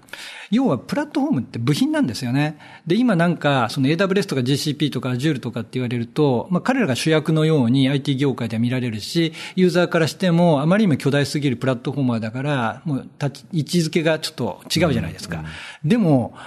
言っちゃ悪いけど、ただの部品なんですよね。で、本当はその上で乗っかっている事業とかサービスっていう方が主役であり、その事業やサービスがたまたま部品としてクラウドのところで AWS のこの機能を使ってますとかっていうふうになってるに過ぎないはずなんですよ。で、なんでそれがプラットフォームってなってるかっていうと、さっき言ったみたいに、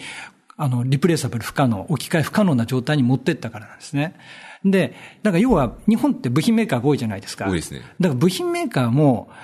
プラットフォーム化するっていうことは、思想を変えればできないことはないんですよ。で、例えば AWS とか GCP とかっていうと巨大すぎるから、皆さんちょっとピンとこないかもしれないんだけれども、NVIDIA っっていうのは考えてみたならば、まあ、10年ぐらい前とかっていうのは、まあ、GPU なわけですよ。そうですね。GPU としてもめちゃくちゃ優秀だったけれども、別に NVIDIA 以外にも、いかにも、他にも GPU なんてあるわけですよ。すね、だからパソコンによったり、ワークステーションによっては、これはこういうような特性だからこっちを使いますってことで置き換え可能だった状態なんですね。で、マシンラーニングが出てきて NVIDIA のチップを使われるようになってってなった途端に、置き換え不可能な状態まで今成長しつつあるわけです。そうすると彼らは単に技術で置き換え不可能してるだけではなくて、やっぱりその前に開発ツールだったり、開発ベンダーだったりっていうことをエコシステムとして入れることによって、そこが成長することにより、ユーザーが逃げられないようにしていくと。いう仕組みを作ってるんですよね。だから仲間作り、ちょっと逃げられないようにするっていうと良くないんですけれども、やっぱりそこの生態系エコシステムに入ってる人皆さんがハッピーになるような、そういった仕組みを部品メーカーである NVIDIA がちゃんと考えてるわけじゃないですか。それを作ることがやっぱプラットフォーマーとして、え生き残っていく、成長していくための必要な条件であり、日本は部品メーカーがなんだけれども、そこをやれていないところが多い。ように思うんですね。なんで、ただの部品メーカーがプラットフォーマーかの違いっていうところは、そこにあるかなと。今の話聞いてると、なんかまだやれる余地はありますね。あります。視点を変えればいけそうな気がしますね。ただ、なんか日本っていろんな、その、えっと、役割が足りないんですよね。例えば何が足りないですか？例えば、ビズデブっていうような言葉があるんですよ。その事業開発みたいな形なんですね。あとは、パートナー、開拓みたいな、そういった職種って外資系ではあったりするんですね。マイクロソフトにはあったりするんですよ。で、この人はビジネス的なスキルもあり、技術もある程度わかり、まあコードは書かない人は多いんですけれども、技術がちゃんとわかりっていうところで、そういった技術面でのディールを結んでいくんですよ。マイクロソフトとか今は知らないですけど、私がいた時に他社との提携するじゃないですか。もう絶対マイクロソフトに不利になるようなものは、もう一行も入ってないんですね。で、契約書もめちゃくちゃ分厚かったりするんですけれども、絶対マイクロソフトは有利な形になるような契約を結んでくると。で、やっぱりそういったところのしたたかな交渉力みたいなものだとかも必要であるし、どういったライセンス形態が望ましいかってことを考えていくような、一種の知財を売るようなところもあるわけですし、そこら辺含めての戦略っていうのをきちっと考えて展開してきていかなきゃいけないんだけど、それができない、いや、あまりやれてないところが多いかなと思いますね。それは何だろう、役割を認識していない？その重要性を。日本は、あの、今となってはその技術自身もあまり優位性なくなってきちゃってるんですけれども、うんうん、技術的な優位性が高かった時に、やっぱり優位な技術、それも単体で商材になるっていう時代が長く続いてしまったりだとか、まあ、もしくはその時のいい時代の経験が、の記憶が残っちゃってる人が多いような気がしますね。つまり、割と、例えばそのビズ部分、営業部分でもいいですけど、そこをサボっても、まあ、一定数プロダクトが売れるような状態が続いていて、なんかその本来はそこに注力してもっともっと伸ばせる部分をあまりしてなかったってことですか？そう思います。だから知財の使い方とか、どこに知財を張るかっていうところとも、あまり戦略がないところが多いような気はしていて、そことかもなんか知財戦略もそうですし、なんかいろいろ考えた方がいいんじゃないかなと思いますね。わかりました。すごい面白い話でした。ありがとうございます。はい、プラットフォームの話もあって、ちょっと時間を見てもいいですか？はい。あと10分あります。10分くらいしかないので。素晴らしい。あとなんか僕がしたかった質問をピンポイントとして終わりにしようかなと思います。はい、なので、ここら辺からまた一気に話題を変えてですね、はい、ちょっとこう、深掘り F のよくやってるエンプラっぽい話題の質問を少しして収めたいと、終わりにしたいと思ってますと。はい。僕いろんな業界の第一人者の人に聞いてる同じことが質問があってですね、これぜひ、ボイカさんに聞いてみたいんですけど、やっぱこう世の中の企業って今内政が増え始めてて最初の話も少ししたんですけど、とはいえ内政しない組織もまあまああったりするんですよね。で、この時によく割といろんな企業にいる若者とかがですね、内政したいんですけど、結局この上の人を説得しないといけないですっていう時に、いろんな手段があると思っていてですね、及川さんだったらこうどういう方法で説得するのがいいとか、どういう手段で彼らを内政の重要性について危機感を、なんだろうな、重要性を認識させるのがいいと思いますっていう、なんかやり方について聞いてもいいですか？あの、なんか日常業務の中でテクノロジーを使って解決できるものを見つけて、それをハックして作っちゃうっていうのがいいんじゃないかなと思うんですね。例えば業務システムとか何でもいいってことですか？そうです。で、なんかその、まあ、どうして説得できないかっていうところの理由以下なんですけれども、例えばやっぱりテクノロジーのその重要性だとか、威力ってことを知らないっていうことも多いと思うんですよ。で、え、こんなことがこんな簡単にできちゃってっていうのがたくさんあると思うんです世の中には。簡単なこと言うと、エクセルのマクロでもいいと思うんですね。うんうん、なので、例えば上司だとか、その部署がやっている定常業務っていうのが、なんか毎回、なんか同じようなことを毎週毎週やるのに30分とか1時間使ってるっていうのが見えたならば、それを直しちゃうっていうことをやってもいいかもしれないし、あとは、まあこれ、ある組織で経験があるんですけれども、社外のシステムを使うことって多いと思うんですね。例えば、あの、いわゆる昔で言う ASP なものだったり、まあ、ASP って言った方がいいですね。最近の SARS だったらさすがにいいと思うんですけども、未だに IE 何を使えみたいな時ってたまにあるじゃないですか、このシステムは。でもそれってよく見てみたら IE である必要がない時があるんですよ。そうすると、Chrome のエクステンションなりを作っちゃったり、ユーザースクリプトをちょっと書いてあったりしてってことを言うと、Chrome からできますってことが見えたり、できることがあるわけですね。あとは、まあその UI にしてもウェブのやつで非常に使いにくいっていうものも、同じくエクステンション書いちゃったならば、簡単に、まあいつも埋めなきゃいけないとか自動で fill in してくれるようにしたりとか、まあいくらでもあるじゃないですか。書けますからね。できますよね。で、そういうのをささっと作って、こんなのできちゃいましたとかっていうふうに見せたりすると、あ、エンジニアが中にいると、こういうことができるんだっていうのを理解してもらうのに一旦にはなるんじゃないかなと思うんですね。確かにそれですごい強いのはデモができるっていうのがいいですね。そうなんですよ。実際に触ってもらえてソフトウェアでコードを書く力っていうのはすぐわかるはずなので。ですね。ですから、例えばそこまで行って、あ、エンジニアってこういうことができるんだサクサクってやってもらえるんだっていうのが分かったならば、まあそれずっとやっちゃうと、なんなら業務システムの改善の話しかできないんで、うん、こういうことできるんで、ちょっと我々に3日間時間くれて、なんかモックだとかデモを作らせる時間をいただければ、こんな新規事業の種みたいなものっていうのをみんなで競争で作ってみますっていう、例えば社内ハッカソンやらせてくださいっていうところまでこぎつけられたならば、そこをまた作って結果を見てもらったりしてもいいのかもしれないですね。で、そういった社内ハッカソンみたいなことをやったり、もしくはさっき言った業務、あの、プロの改善みたいなところでも、うんうん、エンジニアってエンジニアない人が組んだりすると面白いなと思うんですよ。これ Google でも実際やっていて、エンジニアが、あの、営業のフロアに、まあ、任意のやつで、希望者だけなんですけども、行って、席隣に行って、その業務フローを見ていて、Google アップスクリプトとか、そういったものでかけたらすぐ解決しそうなやつがあったならば、その場でこう作ってしまうと営業年中すごい感謝されるんですね。なので実際、やっぱり業務側のやってたりとか、あとはその、えー、新規事業を作ろうとしてるっていうような人たちと、組んで社内ハッカソンみたいのをやってみたりすると、そこで、まあ実際にその人たちは魔法を目の当たりにするわけですよ。あ、こいつらすごいっていうのを。そのやっぱりスピード感だとかっていうのを体感してもらうっていう、そういったイベントを持つといいんじゃないかなというふうに思いますね。なるほど。じゃあちょっとすごい身近なところから始めて、徐々に種をどんどん育てていって、エンジニアの重要性をイメージとしては小さいものからだんだん広げていくっていう意味で広げていくのがいいんじゃないかってことですね。そう思います。わかりました。ありがとうございます。それに関連してもう一個聞きたいんですけど、今なんかたまたまその自分で行動を始めた人が実際に行動をかけて、実際にエンジニアっていう役割だったんですけど、一方でこう広げようとすると、もっともっとエンジニアが必要になるタイミングもあったりするじゃないですか。で、そういう場合に困る時があって何かというと、まあ、広げたい時に困る企業っていうのは、そもそも大体エンジニアリングに力を入れてこなかった企業なんですよ。つまりこう、外のエンジニアから見て、あそこってエンジニアいるの？なんかコード書いてるんだっけ？と思われてる企業が多くてですね、そうすると採用困るじゃないですか。採用困ってる時って、どういうふうにうまく進めていくと、なんかうまいことエンジニアを引き入れられるようになるかっていう戦略とかってありますか？まあ、でもこれ、確か T 和田さんとかも言ってたような気がするし、いろんな人が言ってるとですけど、まあ、採用って一種の、あの、営業活動なんですね。うんうん、なので、自分たちの組織に対して、を魅力的に実際して、その魅力があることを外に対してマーケティングしていくっていう採用広報的なものが必要なんですよ。だから例えばそれは働きやすさだったり、職場環境だったり、まあその、リモートワークも自由だったり、フレックスタイムもありますみたいなところもそうだし、あとは実際、そのアジャイルをやってますっていうところもそうだし、実際行動を書いていて、こんなことができてますっていうことを、実績を作りつつ、それを外に向けて発信していくっていうことを、一種の広報としてやっていくと。それで引きつけなきゃいけないっていうところがあると思います。で、ただ、もう一個言うと、本当に困ってんだったら、給料上げればいいと思います。本当に簡単で、私も、ね、いろんなとこから相談を受けると、年収上げましょうと。で、今、あの、幸いなことに、幸いそ、そういう企業にとっては幸いなことに、まだソフトウェア技術者の給料は日本は低いんですよ。圧倒的に低いんです。下手すると営業より低いじゃないですか。少なくとも営業と同じに上げましょうと。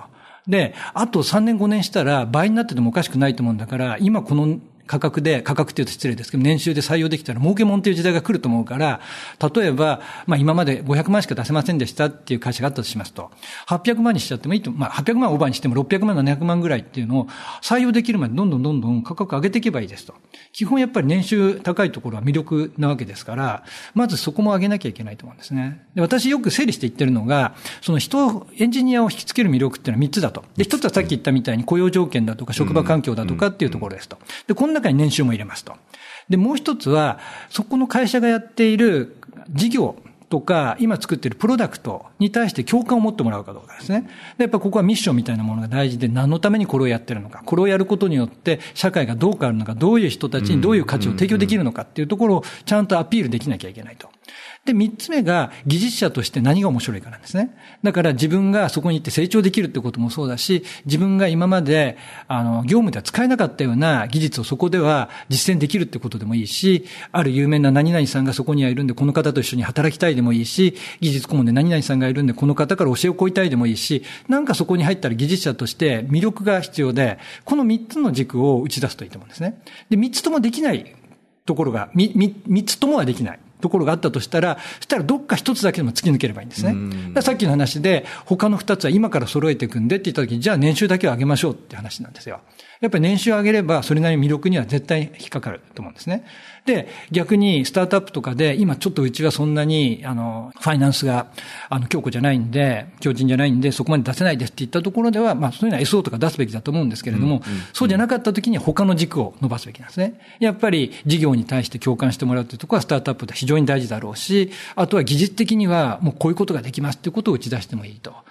だから例えばちょっと昔だったら、その Rails があんまり使われてない時には Rails を使いますっていうことで採用するのも多かったですし、最近ですと Golang もそうだし、最近でもない、ちょっと前ですね、もうすでに。うん。なんで、まあそういうのをこう見ると、思い出すとわかると思うんです。戦略的にやってる会社って、こう頭の中に思い浮かぶじゃないですか。そういった会社はやっぱりそれを打ち出してるんですよね。 Golang だったり Scala だったりっていうのを。 Rust 書けるとか。そうです、そうです。なので、それは本当に技術的にそれを採用しようと思っているところもある一方、おそらく採用的にこれを採用することによって、あの、採用戦略がうまくいくって考えているところもあると思うんですね。ですからそこら辺ちょっと採用だけに偏ってしまってはいけないですけれども、バランスですけれども、やはりそういった技術的に何が魅力かっていうことは考えた方がよくて、基本的に技術的に魅力がないところは優秀なエンジニアは来ないです。正直言うと。たまにあるんですよね。うちなんかやりたいんだけれども、技術的には普通の Rails で、で、フロントエンドも正直言ってまだ jQuery でも全然いいんですよねって言って、いや、それでいいエンジニア取ろうとするのは無理ですよって言って。確かに極端な例ですけど、今さ、例えばランプとかって言われても、全然何も引かれないっていうのはわかるので。そうなんですよ。だからそこはやっぱり優秀なエンジニアを取ろうと思ったならば、優秀なエンジニアが来て、やはり彼らが成長できると思う、楽しいと思えるっていう。で、エンジニアっていうのは、他の職種から見るとちょっと違うところが若干あるかもしれないんですけれども、難しければ難しいほど、課題が高ければ難しいほど、チャレンジャブルであるこそ、なんかやりたいじゃないですか。なので、そういった高い課題っていうのをちゃんと設定できないといけませんっていうふうにですね。そうすると結構、その人事系の人たちからってえっと驚かれる、驚かれるんですね。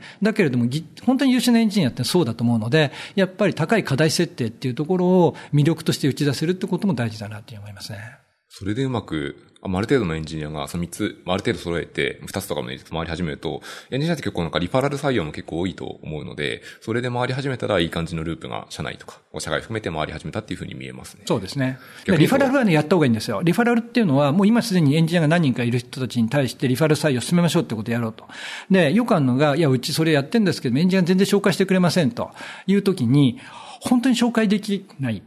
か、実は、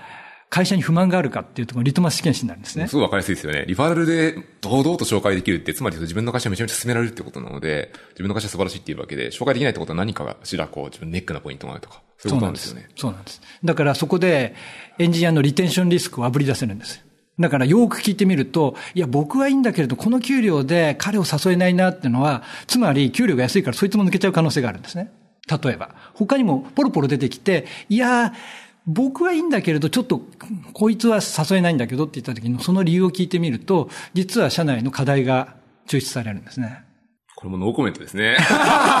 言いたいこといっぱいありすぎて、これはちょっと闇が出てるかもしれないので。ただ、これは社内で僕もいっぱい議論しているので、はい。はい。こといっぱいあります。ということで、はい、ここら辺まで聞けたので、多分、今、及川さんに今一番聞きたいポイントが、えっと、いくつかあった質問のうちでも上位のうちが聞けたので、僕はこれちょっと満足しています。ということで、結構いい時間になってしまって、このポッドキャスト大体1時間目なんですけど、今回ちょっと長めになっちゃったので、頑張って聞いてくださいっていう、ここまで聞いてるから大丈夫かな？聞いてくださいって感じなんですけど、ということで終わりにしたいと思っていて、最後に、えっと、いかさんから何かこのリスナーに向けて今まで聞いてくれた人に対してなんか宣伝とか告知とか、何でもいいんですけど、言いたいことがあれば、一言ありますか？まあ、その、まあ、エンタープライズなんてそんなしなかったんですけども、やっぱりエンタープライズっていうのは、その IT とか社会にとって非常に大事であって、で、僕はそのスタートアップと大企業両方今手伝いしてて、もともとは大企業っていうのはスピード感も緩いし、社内政治が大きいし、手伝いたくなかったんですけれども、手伝うようにした理由っていうのは、